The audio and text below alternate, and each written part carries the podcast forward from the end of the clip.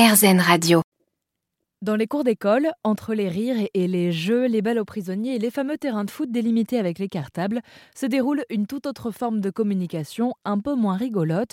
Libérons la parole aujourd'hui sur le harcèlement scolaire, qui n'est ni un jeu ni un problème d'enfant.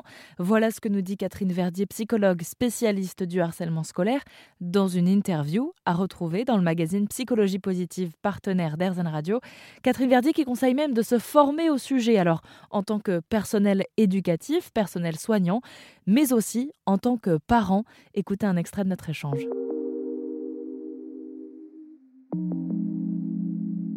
Il faut bien savoir que euh, dans tous les établissements, il y en a. Il n'y a pas d'établissement où il n'y a pas de harcèlement. Donc, euh, je crois que ça devrait être un sujet d'éducation, un sujet de prévention, parce que ça se passe dès le plus jeune âge maintenant, malheureusement et qu'effectivement, il faudrait en parler en famille, être sensibilisé, être informé, voire être formé pour les parents pas seulement pour les professionnels de la santé ou pour les professionnels juridiques. Donc tout ça, ça doit être travaillé en amont. Maintenant, quand il y a une situation de harcèlement, le fait, le fait d'être informé, le fait d'être au courant permet de moins, de moins réagir de façon émotionnelle ou de façon agressive. Parce que dans, dans, une situation de harcèlement, toute la famille est impactée et il y a beaucoup, beaucoup d'émotions ou de, de sentiments qui sont assez brouillons, assez indistincts parfois avec des attitudes différentes entre les parents. Et donc, euh, le fait d'être informé et de connaître, de savoir que ça existe, permet d'accompagner un peu mieux son enfant et d'être un peu plus réceptif aux signes qui peuvent, euh, qui peuvent évoquer une situation de harcèlement. Et puis, euh, accompagner son enfant, ça veut dire le soutenir, effectivement, ça veut dire essayer de trouver des solutions, que ce soit avec l'école ou que ce soit fait d'avoir une activité très privilégiée permet à l'enfant d'avoir des ancrages positifs tout autour. c'est très important de s'informer de ce sujet. Il ne faut, pas le, faut pas le nier, on ne peut pas le mettre de côté, on ne peut plus le mettre de côté quand on parle d'harcèlement, généralement, on, parle et on accompagne les victimes. Euh, comment se reconstruire, comment grandir euh, dans la bienveillance quand ça nous arrive enfant?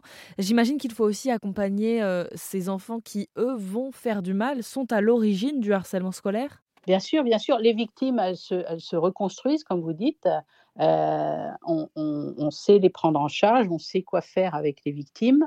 Euh, de violence, euh, parce que le harcèlement est une violence, donc on sait quoi en faire. Mais euh, effectivement, il faut, arriver à se tourner vers, ceux qui agressent et ceux qui intimident. Et ce sont eux qui ont le plus besoin de. Qui ont, les victimes ont besoin d'être reconstruites. Les harceleurs, les intimidateurs ont besoin d'être construits. Donc il faut en parler et puis, et puis peut-être que pour donner les meilleures armes à son enfant pour euh, qu'il puisse euh, affronter euh, la vie, même en dehors du harcèlement. Peut-être que la confiance en soi, c'est la plus grande des clés, si j'en crois votre ah bah, je formation. Crois, je crois que ça fait 35 ans que j'exerce, effectivement, et c'est ma conclusion. Ça a été ma conclusion il y a quelques mois en me disant c'est ça qu'il faut travailler, c'est vraiment ça, il faut, il, faut la, il faut la reconstruire pour les enfants qui en sont victimes, de, qui sont victimes de... C'est ce qu'on fait en thérapie en fait. Hein. Quand on reçoit quelqu'un, peu importe la problématique, la, première des choses qu'on vérifie, c'est quelle, estime de lui il a, euh, quelle, ressource a le patient tout autour et en lui-même. Voilà, ce qu'on fait, c'est renforcer tout ça. Parfois, c'est reconstruire. Euh, et parfois, c'est construire. Donc, euh, effectivement, cette confiance en soi, cette estime de soi est fondamentale dans nos pratiques.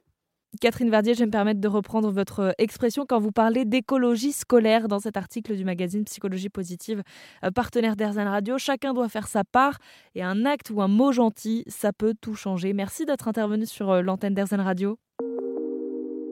Et si vous souhaitez approfondir le sujet, on ne peut que vous conseiller de consulter l'entretien que Catherine Verdier a dédié à psychologie positive dans le numéro 43 de mai-juin qui est disponible en ce moment en kiosque.